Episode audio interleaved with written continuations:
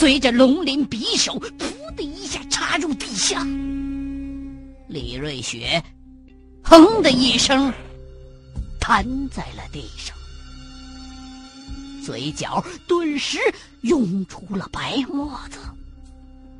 一声天破，好比惊雷一般，震得人头皮发麻。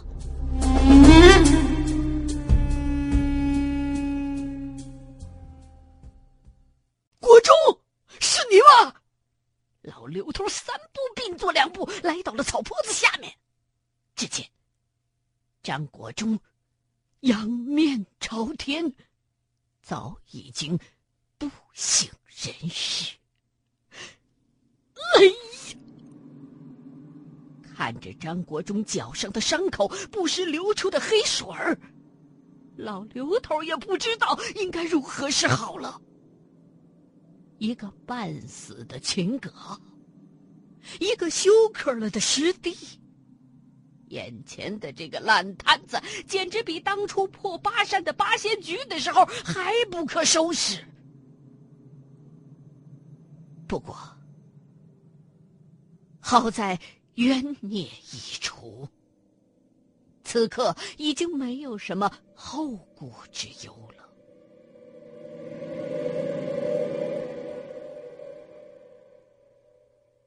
给张国忠的伤口敷上鹰甲，又扎了几针之后，老刘头快步来到了秦葛跟前，一摸脉，只觉得气若游丝。而且，他的皮肤上有一层臭烘烘的粘液，粘到手上就会感觉火辣辣的。不一会儿，就会由火辣辣转为钻心的疼。刘前辈，宋宽。鬼鬼祟祟的摸过来了，刘前辈，刚刚才的声音是是怎么回事啊？我我刚才听到一声爆炸声从这边传过来，不大放心。难难道您身上带带带了手榴弹了？冤孽已除，现在已经没事了，你赶紧过来帮忙。对了，有手套吗？戴上。老刘头指挥宋宽把秦葛抬到了道的。中间，身体顺着道路的方向摆好了，然后用匕首割破了秦葛的七脉，在每一处伤口撒上一层鹰甲，再用铜钱儿在秦葛的身上摆了一个是根针。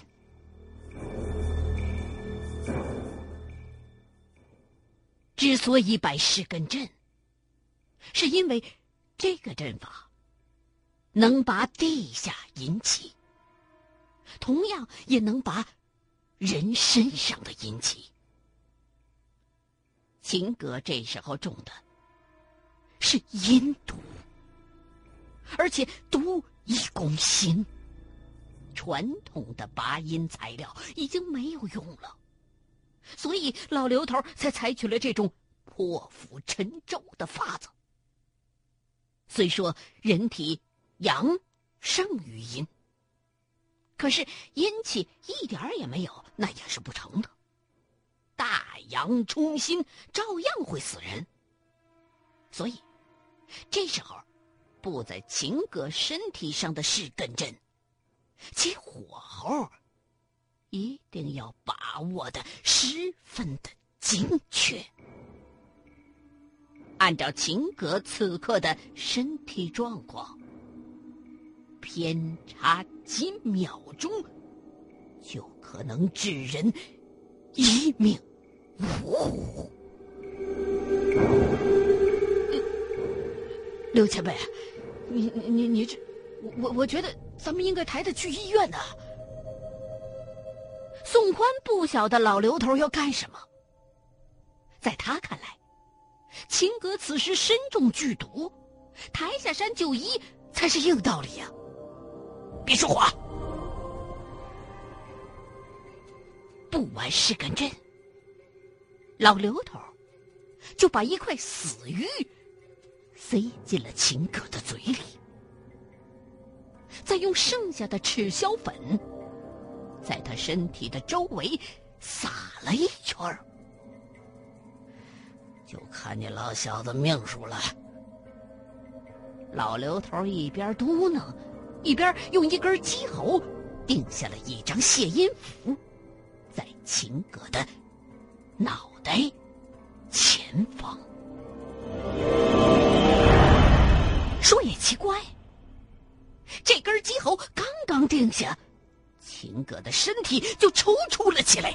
身上七脉的破口不断的流出奇臭无比的粘液，鸡喉上的血音符也冒起了烟来。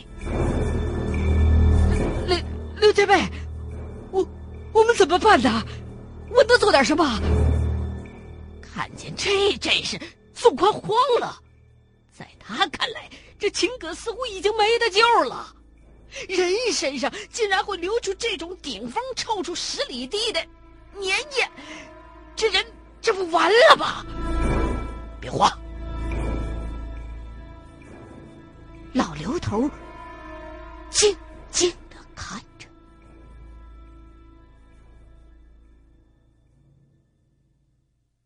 没过三分钟，秦格哕了两下。哇的一口黑水连同死玉一块吐了出来。就在这呕吐的一刹那，老刘头用匕首在地上唰的一扫，插在地里的鸡喉被齐根割断。秦葛身上的铜钱儿在鸡喉被割断的同时，嗖嗖嗖向四处飞出。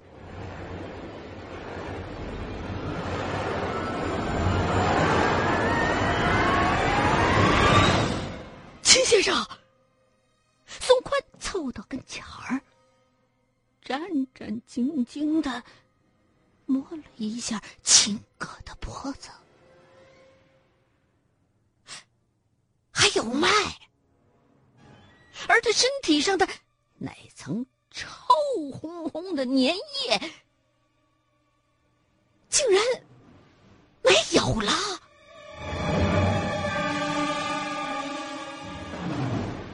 这一切看得宋坤目瞪口呆，这是他有生以来头一回亲眼目睹人为制造出来的所谓超自然现象，立马对老刘头崇拜的。五体投地，刘老先生，你真是神人啊！真正的神人在那儿躺着呢。老刘头伸手指了指张国忠躺倒的方向。这时候，他自己浑身上下连血带汗，已经湿透了。救完秦葛，只感觉俩腿发软，竟然扑通一声跪倒在了地上。张长照，顺着老刘头指的方向，宋宽没几步就找到了刚刚恢复了意识的张国忠，连忙从自己的包里掏出水壶，抱起张国忠给他喂水。就在这个时候，草坑里忽然传来一阵响动，吓得老刘头一哆嗦，拿手电一照，只见李瑞雪连滚带爬的从草坑子里边钻出来了，然后扑通一声跪在了老刘头的脚下。哎呦，老刘爷爷！俺再也不敢跑了，你可得把俺从这儿带出去啊！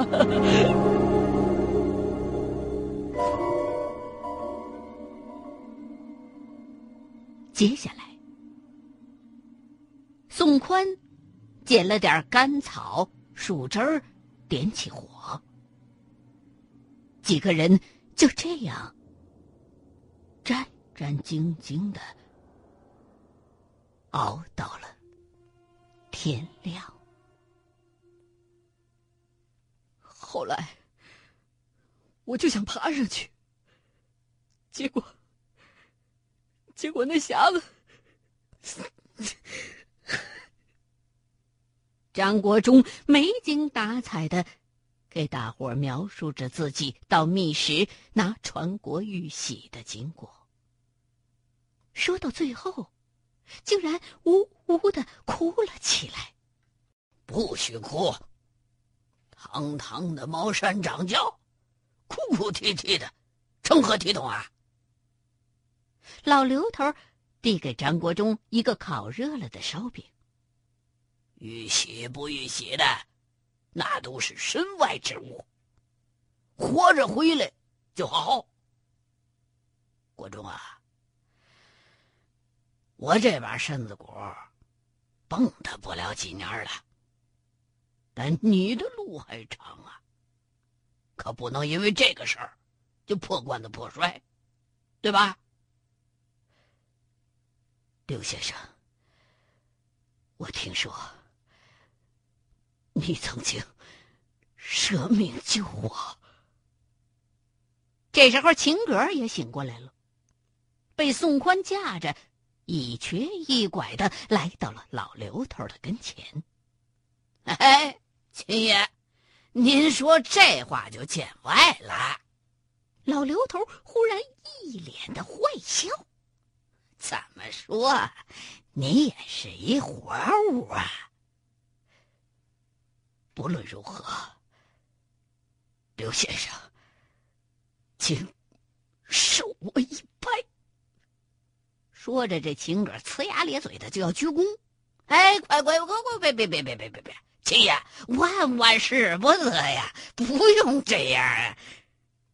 老刘头虽说假模假式的阻拦着，可是这个弓还是半推半就的让秦哥鞠了。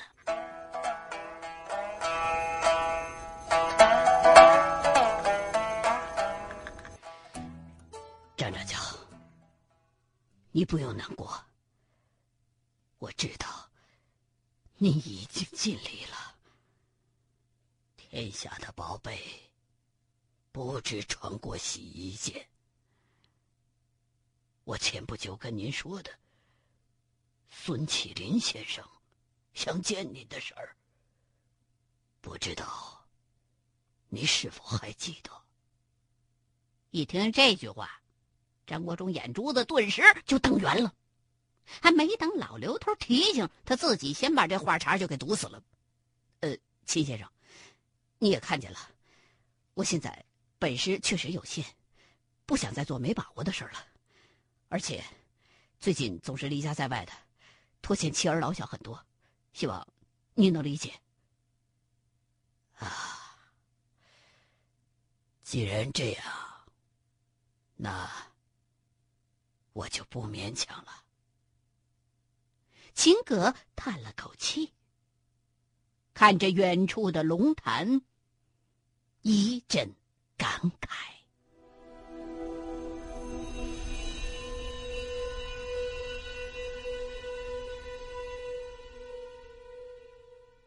几个人在山下的卫生院，象征性的上了点药，然后直返兴隆县城。回到旅社。张国忠的第一件事儿，就是把一大沓子的港币塞给了李瑞雪，足有两万多块。李师傅，这回对不住你了，这点心意，希望你能收下。这张张大哥，这这这这这啥钱啊？李瑞雪拿着港币。翻来覆去，左看右看，没见过呀。哦，这是港币，大概能换八九千块钱吧。去银行应该就能还。我身上实在没有人民币了。张国忠也很无奈。为了到香港花着方便，临出门的时候身上带着的大部分都是王子豪留给他们的港币现金。当初并没想到回国还有吴灵山这么档子事儿。这时候要不老刘头身上还有点人民币，在兴隆这样还不发达的地方，恐怕连个烧饼都买不了。八八八八八八八八九千块。李瑞雪赶紧点了一下。虽说不认识港币，可是阿拉伯数字他可认得呀。这一沓子钱，光一千一张的就有十五六张，还有不少五百一张的，两万都多了。啊啊啊！哎呀，呃，这这这张大哥，您您这是啊啊啊！无功不受禄啊！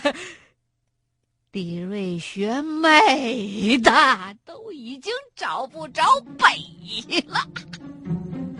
虽说当时在山里都后悔的不得了，但这时候白花花的银子攥在手心里头，心里边乐开了花了。你虽说玩命嘛，可你玩一回命就成万元户了。这 这玩命法，他妈太值了！李老弟，这钱是给你了，可是咱们这回碰到这些个事儿，你可得守口如瓶啊！嗯，老刘头眯缝着眼，你可不能说出去。一一定，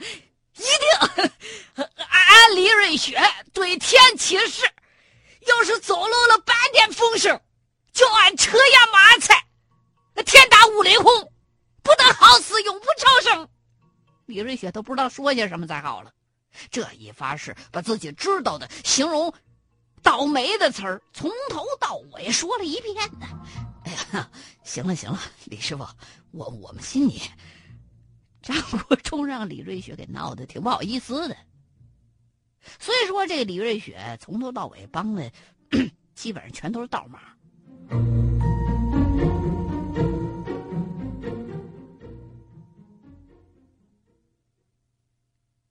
回到北京，宋宽坐庄，几个人在全聚德烤鸭店吃了一顿地道的北京烤鸭子。武陵山这几天的折腾，让这几个人都馋坏了。除了秦葛之外，张国忠、老刘头、宋宽一律是狼吞虎咽，把骗鸭子的师傅都看傻了，心说这几位不会是刚从大西北回来的吧？